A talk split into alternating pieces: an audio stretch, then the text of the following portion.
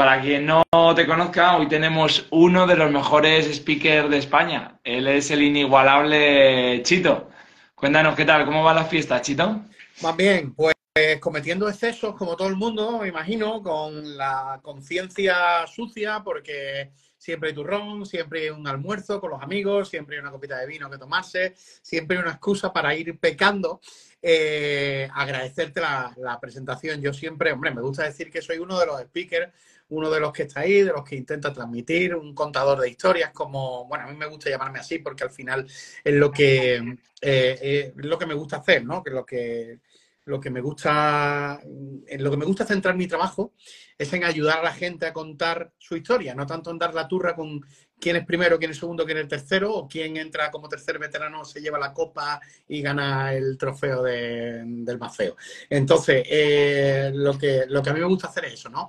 Eh, intentar ayudar pues al fulano de tal que llega que no lo conocen casi casi ni en casa, pues que ese fulano nos cuente su historia, de por qué está corriendo, de cómo ha entrenado, de cómo ha llegado hasta allí, de por qué trail running, de, de, cuánto ha disfrutado viendo el sitio que, que, ha visto. Y ese es un poco pues, pues mi objetivo. Y bueno, contento, feliz de acompañaros este ratito, este, este directo. Yo creo que ya el último del año. Eh, antes de, entrar en 2024, que a ver qué nos depara. Y, y, bueno, eso un poco, eso a lo que me dedico y así estoy pasando las fiestas. Pues pecando como tú y como me imagino que, la mayoría de ellos. Eso sí, eso sí, yo entrenando la mitad que vosotros, casi seguro, ¿eh? Casi seguro.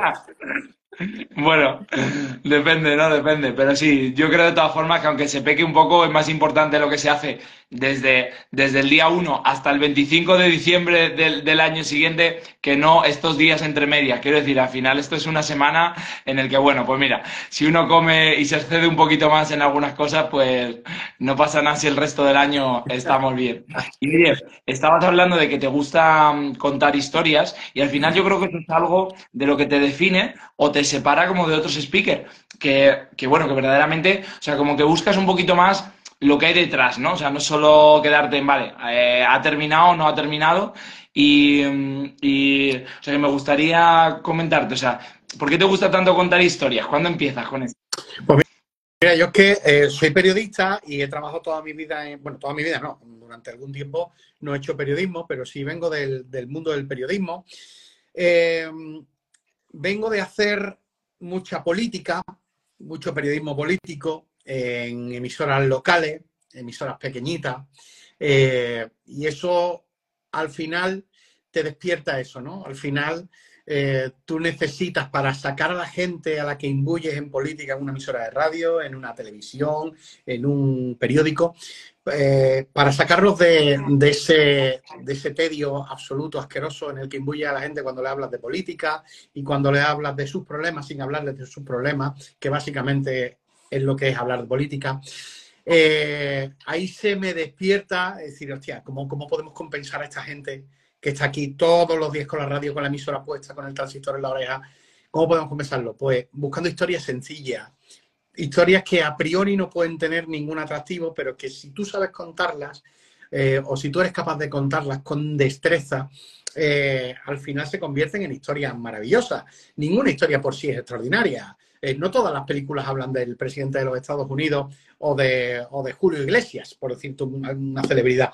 Eh, hay gente, hay gente, hay don nadie, eh, gente que es don nadie, ya te digo, que tiene una historia detrás por la que ha empezado a correr o por la que corre que es absolutamente maravillosa. Solo es ayudarle a contarla. Entonces, cuando yo termino en la, en la radio, lo que hago precisamente es eso, es adaptar un poco, decir, bueno, coño, ¿en qué me busco la vida yo ahora? ¿Qué hago yo ahora con mi vida?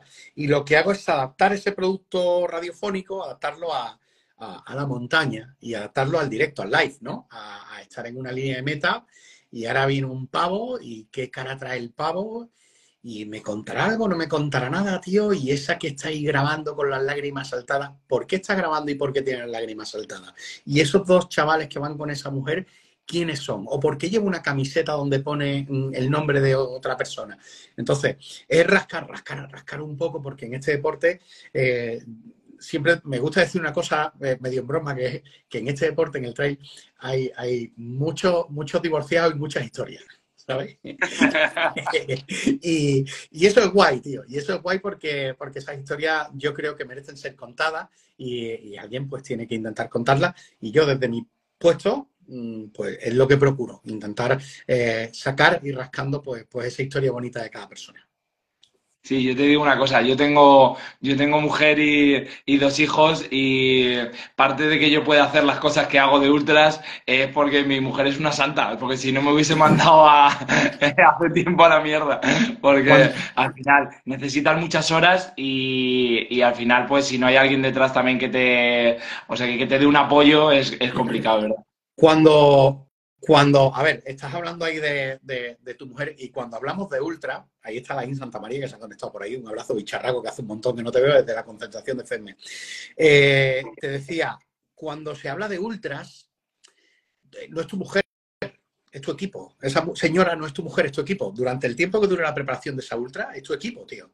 Y, no se os olvide, a los que sois ultreros, los que sois de correr largo, que sería imposible sin ellos sin ellos, sin ellas. ¿eh? Igual que, tu mujer es tu equipo, eh, Abel Regnor es equipo de, Aroa, ¿vale? Entonces, eh, es indiscutible que detrás de la vida de un ultrero tiene que haber alguien que tenga la comida hecha cuando vuelva, sea él o ella, ¿eh? indistintamente. Eh, tenga todo preparado en casa, se quede con los niños, lleve a los niños al cole, que mm, haga las cosas que hay que hacer, que lleve el día a día, la vida real, ¿no? Porque esto es nuestra fantasía de correr ultra y jajaja, pero la vida real hace falta alguien que la saque adelante. Y, y es una cosa que suelo hacer, lo hago mucho en las ultras potentes, en las ultras duras, en las ultras donde veo que ha habido un esfuerzo. Por ejemplo, un caso traído a Yetena, eh, en Panticosa, que se celebra a principios de septiembre cada año. Ahí intento, cuando veo a esa familia, intento sacarlos de detrás de la valle y decirle, veníos, veníos para acá, que esto también es vuestro. O sea, este finisher que lleva este tío aquí colgado, también es de vosotros. Y, creo que es de justicia eh, que los speakers hagamos eso. Valle Tena, te digo Gran Vuelta Valle Genal, te digo 101 de Ronda, te digo Desafioso Miedo, en todas las grandes ultras que participo, intento eso, ¿no? Siempre hay alguien que está ahí y además que ha pasado una mala noche detrás tuya, asistiéndote en los pueblos, eh, intentando echarte un cable, animándote cuando te quieres retirar en el 78 porque estás en un puto muro que no le ves final y, eso, y eso siempre, siempre lo intento. Hacer formar parte a la familia del éxito de esa persona, de esa mujer o de ese hombre. Claro. Y oye, ¿en qué momento te planteas empezar con esto de ser speaker? Hostia, pues me lo planteo en el momento que me quedo sin trabajo en la, radio y, y, bueno, me quedé muy jodido porque cuando trabajas en un, cuando trabajas en un medio de comunicación, en una emisora, como trabajaba yo en una filial de la SER, en Ronda, donde vivo, hostia, perder un trabajo de eso es muy difícil porque en un pueblo pequeño estás como muy, bien mirado, ¿no? Cuando eres el muchacho de la radio, todo el mundo te conoce, todo el mundo te dice en el desayuno, oye, esta mañana me tomo el café contigo escuchando las noticias. Eh, entonces, se me hizo un mundo cuando, cuando perdí ese trabajo. Y, estaba, estaba aburriete, tío, y un compañero mío de la, de, de la emisora municipal de aquí de Ronda, Mameli, eh, le dijo a los de los 101, y yo, llevarse a esta chavala de speaker, que este es un fenómeno, y me entero que la chavala que, todos los años venía a los 101 de ronda, este año no viene, llevárselo, que no os vais a arrepentir. Yo aquello estar toda la mañana, toda la tarde y toda la noche pegando voces en una línea de meta, a mí eso no me llamaba nada. O sea, eso mm, dije, hostia, esto lo hago yo una y no más, eh, lo cobré porque lo cobré y, y ya está. Y ahí fue donde dije, pues no está tan mal, me lo pasa muy bien, me lo pasa muy bien. Y, es un poco lo que me dediqué, ¿no? Yo no me sabía, además, los 101 es una prueba que tiene esa particularidad, ¿no? Que, que corre tantísima gente que es imposible tener controlado, y ahora con la LOPD, pues muchísimo menos, ¿no? Con la ley de protección de datos, muchísimo menos, tener controlado a quién viene, quién puede ser favorito, quién no puede ser favorito. Entonces, yo digo, yo voy a ir aquí, voy a venir aquí y voy a sacar este curro adelante hablando con la gente. Y es lo que hice, hablar con los ciclistas primeros, que llegan primero, y luego hablar con los, con los corredores. Y lo fui sacando adelante. Y luego, eh, al cabo de los años, la primera edición de la Gran Vuelta Valle del Genal, que es una de las ultras más importantes que se hace aquí en Andalucía, y yo creo que es una de las más increíbles de España. Eh, sé que hay muchas muy buenas, ¿eh? pero mm, yo diría que esa tenéis que probarla. me vino Hilde, que es el director, y me dice, tío, mira, ahí está el director, acaba de entrar el director de, Bandoleros también, que es otra de las grandes ultras que se hacen aquí, el español Ismael Barea. Y, y me dice, tío, vente, vente speaker al Genal. Y digo yo, una mierda, tío, ¿qué va? ¿Cuánto es eso? Me dice, no, eso es un día entero y al día siguiente también, otro rato. ¿Qué va, qué va, qué va. Que tú, tú dame presupuesto, ¿cuánto vale eso? Digo, pues yo le voy a dar un precio exorbitado y para adelante. Ah. Y le di el precio y me dice el de, para adelante, que te viene. Y digo, hostia, me cago en la puta, ya me han pillado otra vez. Y te salió mal la jugada. Y es verdad que en el Genal se marca un punto de inflexión porque ahí había muchos corredores que ya iban a ser organizadores de carreras de trail, ya sí me vi un montón de gente vinculada al mundo de la montaña y allí, digamos, empezó un poco el, despegue. Y, así empecé, así empecé y a día de hoy, pues bueno, afortunadamente tengo un montón de carreras en Andalucía durante el otoño, invierno, primavera y fuera de Andalucía, sobre todo en verano, que hago algún puñadito por el norte. Eh, y bueno, y básicamente pues de eso vivo y de eso lleno mi nevera y, con eso también, sobre todo, disfruto. Claro. Y oye, eh, ¿qué, ¿qué, carreras de trail has hecho este año? Cuéntanos. Mira, este año he hecho carreras muy, muy guapas. Mira, hemos hecho dos carreras de, la Copa de España de FM, por ejemplo, Sierra Blanca, que es una de mis habituales, y Integral de Sierra Bullones. Hemos, hemos estado también en, en Trail Valle de Tena, como te decía, en Panticosa. Estuvimos en Desafío Somiedo, donde tuvimos un cartelazo impresionante este año, Gran Vuelta Valle del General, eh, Bandoleros, Bosques del Sur, eh, Ultra Sierra Nevada. Hemos hecho te diría que un montonazo, tío, un montonazo. Y de, todas las características posibles, más rodadora, menos rodadora, hemos, yo qué sé, hemos disfrutado de, de, muchos ratos, muchos momentos, hemos tenido lluvia, hemos tenido nieve, hemos tenido frío, calor, hemos tenido un poquito de todo y la verdad es que ha sido un año muy bueno porque hemos consolidado un buen calendario. De cara al 2024 han entrado más, siguen entrando las mismas carreras, eh, se incorporan otras al, calendario y la verdad es que, bueno, em, está pasando una cosa en, líneas generales, que es que vivimos como en una gran burbuja, ¿no? En el mundillo del trail running hay muchísimas, muchísimas carreras. Yo sé que hay determinadas comunidades donde la burbuja está petando, pero aquí en Andalucía no, ¿eh? Aquí en Andalucía carrera, Las Palomas, me, apunta Francisco Ortiz Lozano, también ha sido una de, de, las más importantes que hemos tenido. Eh, aquí esto lo, en Andalucía, carrera que, pone, carrera que se llena. O sea, para que no se llene ya tiene que ser como muy simplona, cuidar muy poquito la comunicación, pero aquí la verdad es que el deporte goza de muy buena salud, goza de muy buena salud. Eh, estoy detrás de un dato, lo que pasa claro, ese dato hasta mediados de, mediados de, enero no lo tendremos, que es cuánta gente tenemos federada por las autonómicas y cuánta gente tenemos federadas por, por las nacionales, pero aquí es un montón. Mira, me apuntan más 20 leguas, la Sherry, toda esta gente es que ha estado conmigo en alguna de ellas y me va apuntando ahí carreras en las que hemos estado. Sí, eh, Sherry Marathon, que es un cachondeo total en Jerez de la Frontera, eh, Euráfrica Trail, que también es otro carrerón como la Copa Un Pino por etapa, donde hacemos tres etapas, dos etapas en España, una en Gibraltar y dos en Marruecos. Y bueno, la verdad es que hemos disfrutado de grandes, maravillosas carreras este año. ¿eh? Sí, Sí, sí, sí. Eh, o sea que vamos, has estado por, por mil sitios entonces, ¿no? Sí. Qué bien. Es una, es una de las ventajas que tiene mi trabajo que me lleva por, por, muchos sitios. Mira, ahora antes de conectarme contigo, he estado colgando un, un, un reel de, de, lo último que he hecho, que ha sido en Los Alcázares, un baño de Navidad, que organiza Animal, que es una empresa eh, al frente de, la que está el, seleccionador nacional, Juan Gatón, que estaba por ahí también.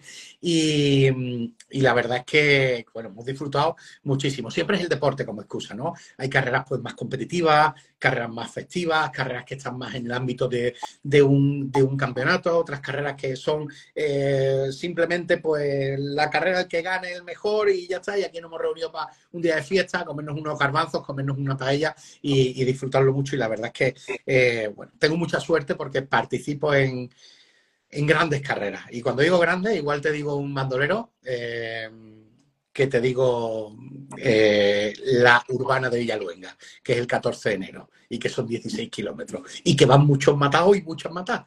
Las dos son importantes, las dos son interesantes. Los billares, Canillas de Albaida, eh, la sonrisa de Rafa, aquí me, aquí me van apuntando, me van apuntando. Muy bien, oye, y me gustaría que te mojases un poco. ¿Hay alguna que tú la vivas de una manera un poco más especial, que sea un poco más especial para ti? O sea, no digo que la carrera sea mejor ni, ni, ni peor, que eso eh, puede ser diferente. Digo algo que para ti, o sea, que te suponga un estímulo extra, decir, jo, es que cada vez que voy a este sitio, me, me- especialmente me gusta. Mira, hay, a ver, sin que se enfade nadie, porque hay muchos sitios donde me tratan muy bien. Hay tres carreras que las vivo de forma, de una manera muy especial, ¿vale? Son tres ultras. Eh, Javi Campillo apunta uno, que Javi lo sabe porque es habitual y la corrió este año precisamente. Javi Campillo corrió el Genal este año, dos días después de morir su padre, tío. Tenía dorsal y estuvo allí, el tío te la terminó y un fenómeno. El Genal es una de ellas, ¿no? El Genal la ha visto nacer.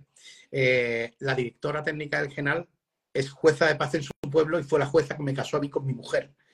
Eh, y es una carrera que la tengo cerquita y que, y que creo que ha sacado del tedio a, unos pueblecitos que están ahí en el Valle del General, que es un sitio maravilloso, que si la puedes visitar alguna vez, la tienes que visitar. Otra es Bandolero, ¿eh? Eh, que son las 100 millas sierras del Bandolero, que es una carrera que yo la vi crecer, o sea, la vi crecer. Las tres primeras ediciones no estuve, y siempre pensaba, hostia, yo tendría que estar en esa carrera porque pasa por el pueblo de mi padre, que era Montejaque, eh, pasa por el pueblo que era de mi familia, que era eh, Grazalema, pasa por la columna vertical de mi vida, ¿sabes? Es como Prado el Rey, Grazalema, Villaluenga, Montejaque, Ronda, Jimera, Benoján, todos los pueblecitos que, que, que, han sido testigos de mi vida, de mi vida y de la de mi familia. Y, y esa es otra de ellas, Bandolero, que, que, le tengo además mucho cariño. Tengo una gran relación con el, con el director técnico, Ismael, que además es mi amigo, eh, que está por ahí, él es payollo. Y, y bueno, y otra es sin duda los 101 kilómetros de ronda.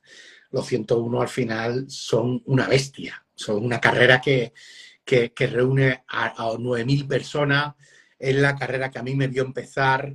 Es la primera vez que yo cogí el micrófono, hice así con el botón clic, ese clic que, que, que, bueno, que es tremendo, tremendo. Eh, la primera vez que enciendes el micrófono y haces así, dices, buenos días, bienvenidos, bienvenidos.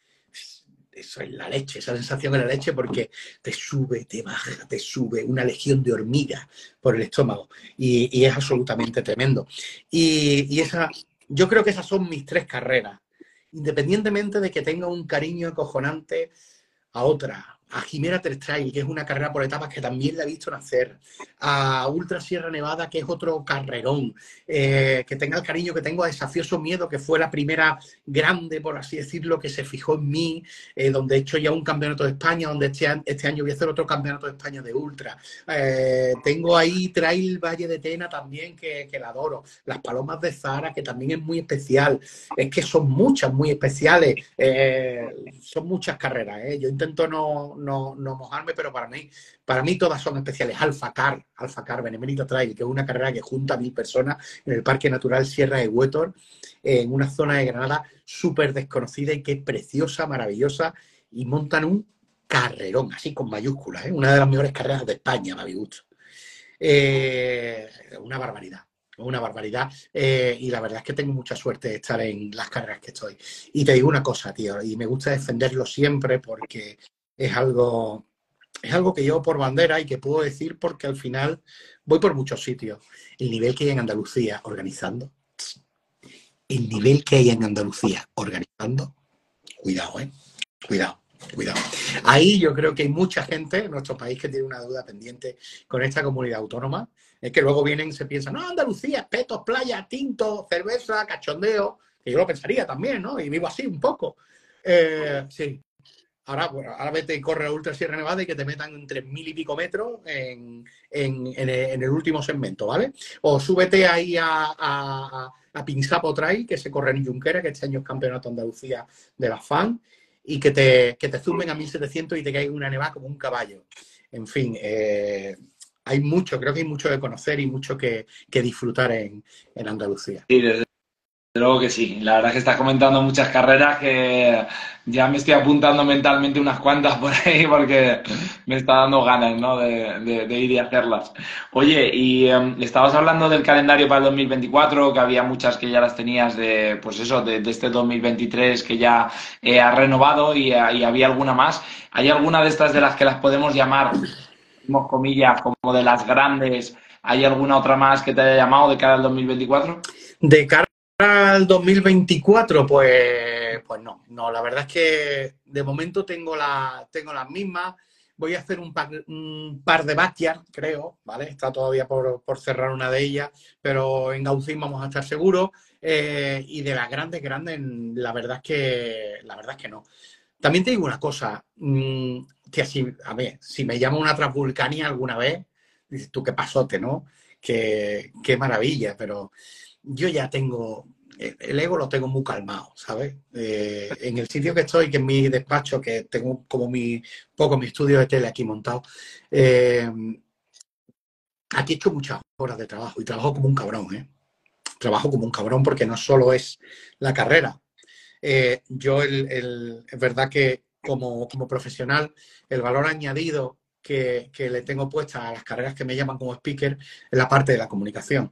Llevo 12 mm, años, 12 años eh, trabajando así a martillo pilón mis redes sociales para que tener ese público que ama la montaña, que le gusta correr por montaña, cribado. Entonces, lo que le ofrezco también a los organizadores es eso, es ayudar a comunicar, ayudar a hacer llegar su carrera eh, por un canal que está todo el año funcionando, 365 días al año, estoy colgando cosas, estoy poniendo cosas, estoy de vacaciones, estoy pendiente de cosas, estoy ahora pues en Navidad, estoy pendiente del Trail Mercato, estoy pendiente de, cerrar el calendario. Y la verdad es que de las grandes, pues grandes, grandes que, digamos grandes, pues no, no me ha llamado ninguna más. Pues mira, voy a hacer Desafioso Miedo, que es una carrera que me encanta que este año va a ser eh, Copa de España, pero, pero más allá de eso, Tel Valle que es la carrera más bonita de España, sin ningún lugar a dudas sin ningún lugar a dudas. Quien lo ha corrido lo sabe. No lo digo yo, lo dice Monrasín, ¿eh? que, de esto sabe un poco y, anda más por el monte que yo. Pero, pero sí es verdad que, con las que tengo estoy contento. Y son buenos clientes y son gente buena. Igualeja también, ¿eh? Igualeja también, que va a estar dentro del calendario de la Copa de España. Eh, que, va a ser un carrerón, que es campeonato de España de clubes también este año.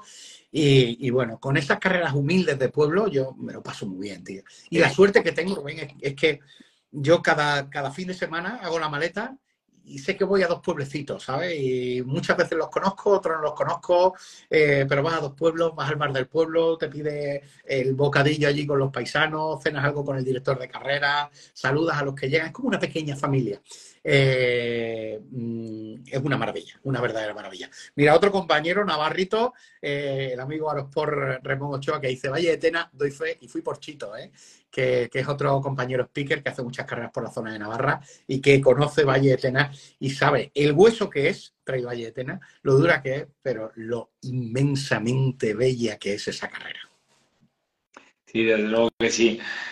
Bueno, pues genial. Oye, y mm, cuéntanos también, porque exactamente estabas hablando de todo ese trabajo que, hay detrás, efectivamente, ¿no? Hay mucha gente que a lo mejor se piensa que un speaker, pues bueno, es ir más ahí, sobre la marcha estar diciendo cosas, estar hablando, pero efectivamente, ¿no? Luego tienes todo un trabajo a lo largo del año y una preparación previa a las carreras, ¿no? Que bueno, que al final eso también lleva su, esfuerzo y su sacrificio, ¿no? Para, para llegar a donde, a donde estás llegando, ¿no? Sí, a ver, a mí me, ya te digo, a mí me cuesta muchas, muchas, muchas horas de, esfuerzo eso, el, dotar a mi trabajo como speaker de un valor añadido. Eh, no te voy a decir que el speaker puede hacer cualquiera porque está ahí eh, el amigo Ale Ramón y mataría, porque seguro que escucha estos Salvi, Pepe Yepes, Depa eh, o cualquiera de ellos y me, me, matarían si dijera que coger un micrófono es fácil, no es fácil. Hay que valer y hay que estar preparado, son las dos cosas, ¿eh? Son las dos cosas, tienen que funcionar las dos. Si las dos no funcionan, malo. Eh, pero claro, hay mucha gente que puede hacer eso, que se puede atrever a hacer eso, que puede sustituirte dignamente, o que se puede tomar tres cervezas y pasárselo de puta madre y, no necesitar gran cosa. Pero claro, mm, yo a eso, y en eso me ayudó mi mujer, fíjate, al principio me dijo, escúchame, con el repunte de carrera 2014, te hablo 2013-2014, que está viendo, o creas un valor añadido o, te vas a quedar con 10 carreras. Y es verdad que, eso lo empezamos a crear a partir de ahí. Ella venía conmigo. Yo hago una galería de fotos profesionales de la línea de meta según estoy haciendo la, narración. Tengo fotos profesionales, era mi trabajo también anterior, fotógrafo de boda. Eh, mm, intento hacer vídeos, hacer reels, contar la carrera. Y hago una cosa que, que es verdad que muchas carreras no hacen que es contarlas intentar contarlas durante todo el año. Intentar estar acordándome de ellas durante todo el año. Estamos a diciembre. Yo me he acordado aquí contigo de carreras de agosto, de julio, de mayo, de febrero.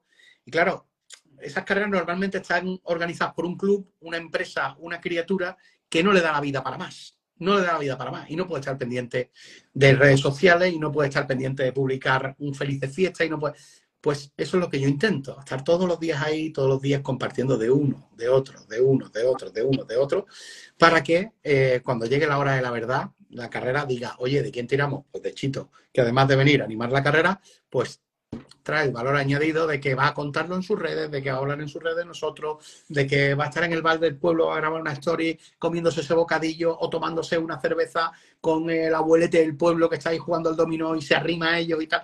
Entonces, mm, eh, es un poco el, valor añadido que intento darle. He aprovechado todo lo aprendido en el mundo del periodismo, lo he aplicado al mundillo del trail running, a la comunicación del trail running, y eso pues metido en la costelera, pues al final es lo que, lo que creo también que hace atractivo llamar a Chito y no, y no llamar a otro, ¿no?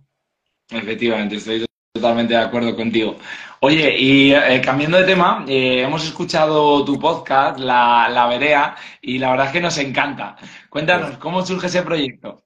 Eh, pues ese proyecto surge, es un proyecto pandémico, como otros tantísimos proyectos, y La Verea es un producto, tío, que es como mi, mi, mi gran venganza con la radio, ¿no? Con la radio convencional, la radio comercial, es mi gran venganza con con las emisoras de radio, es mi gran venganza con el periodismo, que tiene un montón de gente trabajando eh, de manera precaria, eh, que tiene un montón de falsos autónomos. Las grandes marcas, las grandes firmas de la radio a nivel nacional, del más media, tienen muchos falsos autónomos. Es todo mentira, es toda una mierda. Y, fue mi gran venganza en el sentido de, mm, joder, a mí me gusta hacer ese trabajo a mí me gusta hacer ese trabajo. Y ahora, y ahora lo puedo hacer en mi casa. ¿eh? Yo, ahora mira, voy a mover aquí. Yo aquí tengo mi mesa, mis cascos, mi micrófono, todo mi equipo para hacer lo que hacía en la radio antes, contando historias de gente que simplemente hace deporte. Y tenía ganas de hacerlo desde hace mucho, antes de ponerse de moda eh, lo de podcast, porque ahora tienen un podcast, hasta las funerarias tienen podcast ahora. Entonces, yo tenía muchas ganas de hacerlo desde hace mucho tiempo y en la pandemia fue donde dije ya, hostia, Cristina, yo creo que es el momento. Cristina es mi mujer, es como la, consejera. Ella es enfermera, pero tiene un sentido arácnido con las cuestiones de comunicación, con lo que va a funcionar, no va a funcionar, con redes sociales. A consulto hablo mucho con ella. Eh, entonces, arranqué el podcast en el 21, en marzo del 21, en plena pandemia. Lo arranqué, arranqué hablando de carrera, hablando de deportes, hablando con, de distancias, de desniveles, de preparación, eh, de zona B, de zona C, de entrenamiento, de propio C. Yo soy gente que lo hace muy bien, ya, en este mundillo. No, tú no tienes que hacer eso. Y la verea, al cabo de 25 episodios que llevamos, ha derivado las historias personales, historias de pues, de gente como la última, como Blanca Carabias, que pasó un cáncer, de gente que son campeones, como Nico Molina, que podíamos contar de él mil cosas de resultados, pero yo prefería contar la persona, porque detrás de Nico, detrás de ese chaval de la esportiva, hay un caramelo de ser humano, un caramelo. Eh, de Nico, a través de él, de Nico, a través de su familia, a través de sus entrenadores, a través del presidente de su club, a través de Perigame, que es una institución aquí en, Andalucía, en España entera, a nivel de carreras por montaña. No hay nadie, nadie que, que, controle, que pilote lo que Peri. Y, lo quise derivar a eso, a las historias personales. Entonces, entonces mm, lo quiero llevar por allí. Hay una cosa que empecé a hacer también que fueron reflexiones muy personales al principio de cada capítulo. Hago, intento hacer una, reflexión eh, que brote de, una rama del deporte, de algo del deporte, pero que vaya a una parte más existencial o filosófica, algo que haga pensar a la peña. Hay mucha peña que se echa la tirada larguita de tres o tres, cuatro horas y se lleva a mi podcast. Entonces, mi, invitación a quedarse es hablarle de eso, es decirle, hacer una reflexión que le sirva no para correr más rápido, más lento, o no para correr una carrera u otra, sino que le sirva para la vida, tío. Creo que no está de más, creo que no se riñe con el podcast y con el deporte. Y, así surgió un poco la vereda, ¿no? Con, ganas de contar primero historias de este deporte y luego historias de la gente. Fíjate que en el mes de mayo, Juan Gatón, que, además de ser el seleccionador nacional, es buen amigo mío, me, me dijo, vente a, vente a la concentración que ahí conocí a Laín Santa María, bueno, y coincidí con otros muchos campeones, a la concentración de FEME y, haces algo para la vereda, tío. Y, me fui para allá, tío, y digo, hostia, pero es que es muy difícil evadirte, evadirte de tanto campeón, ¿vale? Eh, y de tanto campeonato y de tanto resultado y de tanta historia cuando estás rodeado de pros, ¿sabes? Cuando está allí Gemarena, está allí Alain, está allí eh, Quique Gallego, están, está a lo mejor. Entonces, eh, ¿qué hice? Pues intenté buscar qué había detrás de llegar a ese sitio. Y detrás de Belén Pérez Ribeiro hay una tía que pasó un cáncer y empezó a correr porque pasó un cáncer. Detrás de Quique Gallego del Castillo hay un tipo que superó todas las adicciones posibles y ha llegado a vestir una camiseta de la selección española. Detrás de la In Santa María hay un tío que, que, que, que terminó en el ciclismo, terminó en el ciclismo quemado, achicharrado y creía que nunca iba a dar, poder dar el mejor nivel en, otro deporte y de repente se encuentra que es uno de los mejores verticaleros de este país y un tío, no solo verticalero, es un tío que este año va a dar muchísimo, muchísimo que hablar. Y, sobre todo eso, pues contar la historia de la gente, ¿no? Y, eso es un poco pues en lo que centro mi, mi trabajo en la vereda. Estoy enamorado de ese proyecto, ¿eh? Está feo que yo lo diga, pero estoy enamorado de él. Y, hay, tengo, hay, una cosa, me pasa una cosa muy cruel, Rubén. Rubén era tu nombre, ¿no? Sí, sí. Rubén, perdona, tío. me pasa una cosa muy cruel que es que no le puedo dedicar el tiempo que quiero. O sea, es el amor de mi vida y no le puedo dedicar el tiempo que quiero. Porque a mí lo que me da de comer eh, son las carreras. Entonces, hostia, estoy haciendo el reel del baño de Navidad o una cosita que quiero hacer para bandoleros o lo otro que quiero hacer para pa, pa Jimera o para Ultra Sierra Nevada y tengo que editar las fotos de Antequera y lo hostia, no me queda tiempo para la vereda, tío, pero tengo que sacar tiempo donde sea, tengo que sacar tiempo donde sea. Eh, estoy enamorado de ese proyecto, estoy enamorado de ese proyecto y, creo que a día de hoy el, digamos, a nivel de contenido, es el contenido que, más me identifica con este deporte, con vosotros y conmigo mismo, que eso sí que es importante. Sí, desde luego que eh, cuando escuchas las historias que hay detrás, porque cuando tú vas a una carrera y llega alguien en la línea de meta, pues eh, con 7 horas, con 15, con 20, las que sea, ¿no?